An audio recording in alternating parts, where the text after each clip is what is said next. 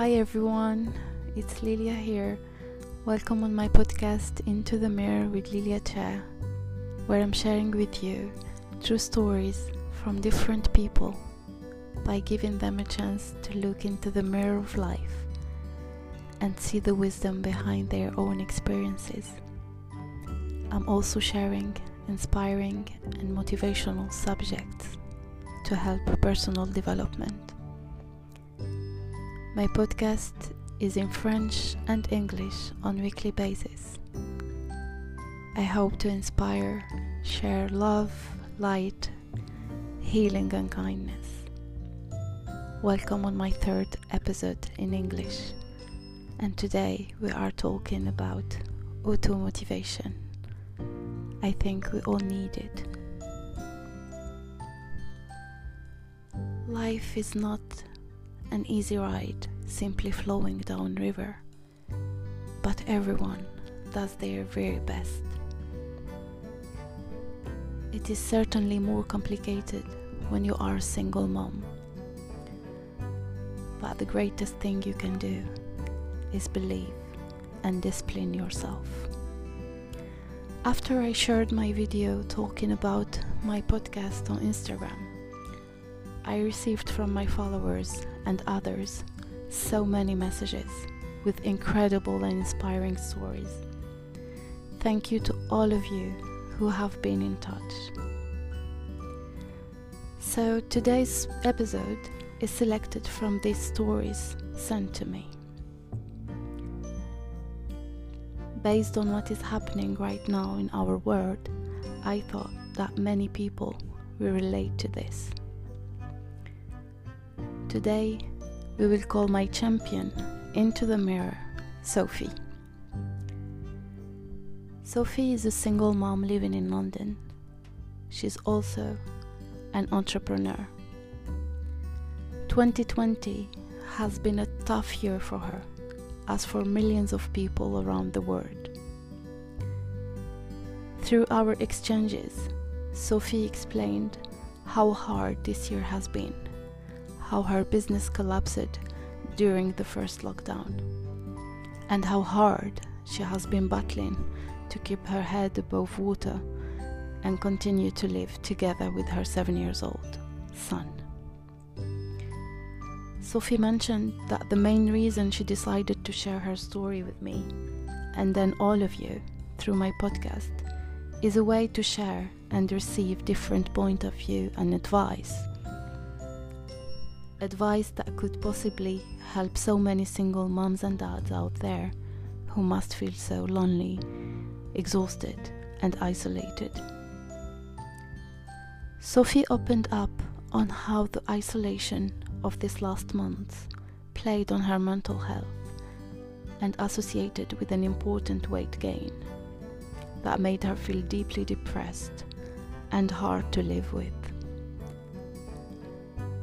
At the same time, and as an entrepreneur, she constantly needs to find the energy needed to motivate her team and also find the same energy motivating herself.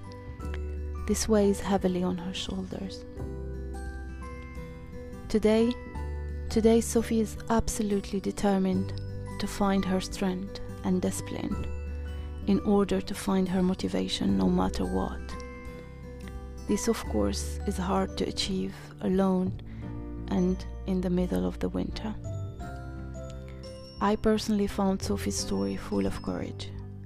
A very personal story, but so many of us can relate to, no matter where we are in the world. After our telephone conversation and listening to Sophie, we managed to exchange points of views and opinions and I was able to provide advice on how to find strength in motivating ourselves. I told Sophie that my advice won't be a miracle recipe, but I will be honest and I will share what I have learned through the years from my own experiences and the experiences shared with major clients of mine. The first thing I personally find very important is having this honest talk with yourself. Look at your beautiful self in the mirror and say the things that are going right and the ones that are going wrong. I know how hard this can be, but I, it's really worth it. Take notes, write your future self a letter, or make a video. Whatever helps you keep track on your objectives and goals. Just make it simple and clear. And remember that if you don't do it for yourself, nobody will do it for you. This can address you, your personal goals, as well as your business goals. Going through this exercise by itself helps you see a starting point or first steps, and that puts you in a good position to get going. From this point on, it is important to be organized. Organization is your drive, and you need to put into place a functional system that works according to your timetable and your priorities, and commit to it daily. Try to create a good morning routine filled with things you love to do to put in the good mood from the start. If your to-do list or goals looks unattainable, break them into small achievable steps. Baby steps have an impressive power of getting you where you want to be at your rhythm. If you feel exhausted, it's okay to pause for a day or more, but never give up. Ask yourself two questions Can I do it? Is it worth it? Usually, once you answer these two questions, you realize the importance of your goals again.